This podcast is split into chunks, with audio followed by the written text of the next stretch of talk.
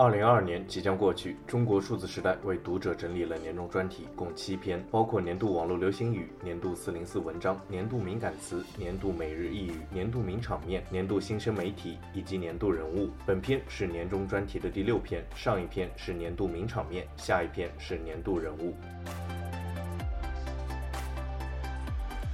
二零二二年，华文世界涌现出许多新的资讯平台，其中有资深媒体人创办的节目，也有去中心化运营的新媒体。本文希望对新生华文媒体做一个小结，有许多我们未能收录，同时我们也相信还有更多的媒体将在未来的某个时候被建立起来。我们向离开的媒体告别，我们向留存不正确集体记忆的媒体致敬。一李老师账号李老师不是你老师，今年四月开始活跃于推特。此前他于二零二一年起在微博上接受网友投稿，关注社会议题，前后共有几十个微博账号被封。据多家国际媒体报道，李老师二零一五年起生活在意大利。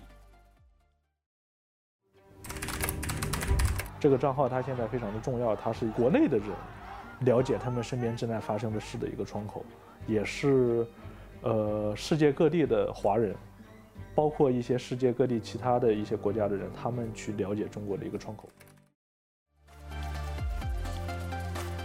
今年十一月，郑州富士康抗议以及随后的白纸运动期间，李老师的推特账号成为了抗议讯息的集散地，几周内吸引了大量关注，被许多国际媒体引用，是世界了解中国大陆抗争运动的窗口。十一月二十八日，李老师表示自己受到疑似来自官方的死亡威胁，但是强调自己并不会屈于压力晋升。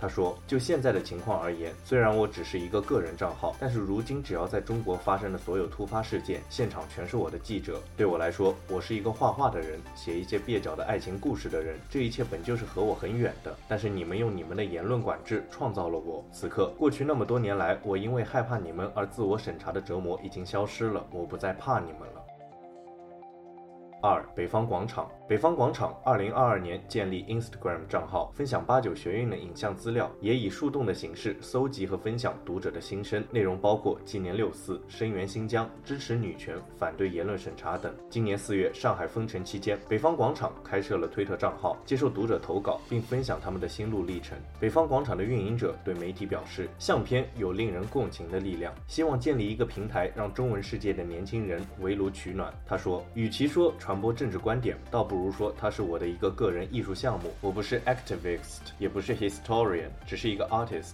所以我从来不会做类似叫喊口号的事情，因为它有点烦，就像逼迫人接受某些东西。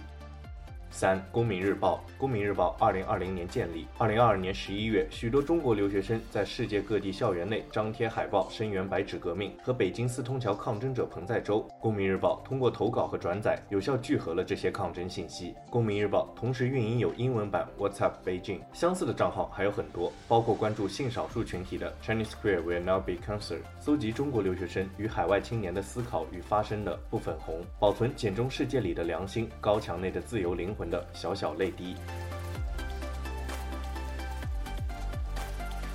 四不明白，不明白播客，二零二二年五月上线，创办人是《纽约时报》专栏作家袁立。节目开播以来，邀请了许多华文世界里的作者、学者，以及在海内外参加抗议活动的年轻人对谈，讨论防疫政策、润学、中国媒体生态、性别议题、白纸革命等。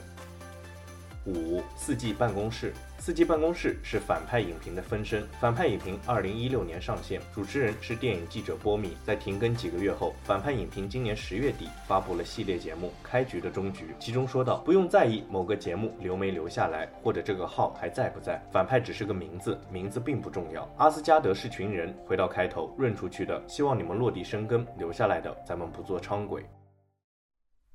那回到开头，润出去的。”希望你们落地生根，留下来的，咱们不做伥鬼，能与诸位一起演奏，是我的荣幸。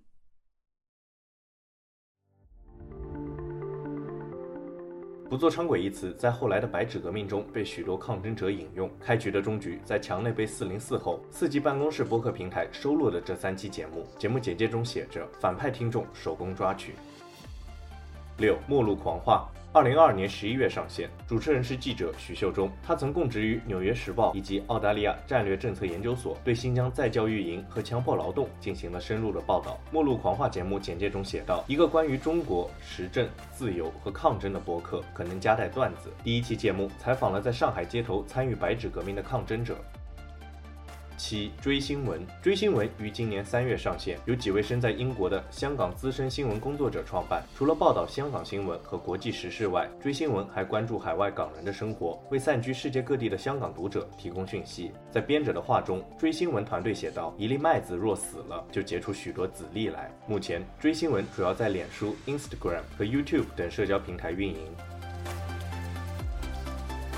八 Renews。ReNews 于今年四月推出，由前立场新闻记者林彦邦创办和运营。这位三十七岁的香港媒体人希望 ReNews 可以填补香港的新闻空白。他对媒体说：“ReNews 主要受众是以前立场新闻、众新闻和苹果日报的读者。我希望做到的是让香港人更容易掌握真正要留意和关心的新闻时事。如果这个城市正在走向死亡，作为身在其中的一员，至少我们应当知道它是如何死去的。”九法庭线。法庭线于今年五月推出，由几位前香港法庭记者创办。国安法实施后，多家媒体停办或迁离香港，法庭新闻报道减少，导致部分案件缺乏关注。法庭线推出只有几个月时间，已经做过多篇深度报道，比如二零一九年修例运动期间，香港理工大学示威者和警方发生冲突，至今已有三年多。法庭线整合过去三年的法庭记录及新闻报道，包括被告姓名、年龄及控罪日期，计算出结案率和定罪率。目前，法庭线报道免费向读者开放。以上就是中国数字时代整理的二零二二年华文媒体新生账号“中国数字时代”，致力于记录和传播中文互联网上被审查的信息，以及他们与审查对抗的努力。欢迎大家通过电报 Telegram 平台向我们投稿，为记录和对抗中国网络审查做出你的贡献。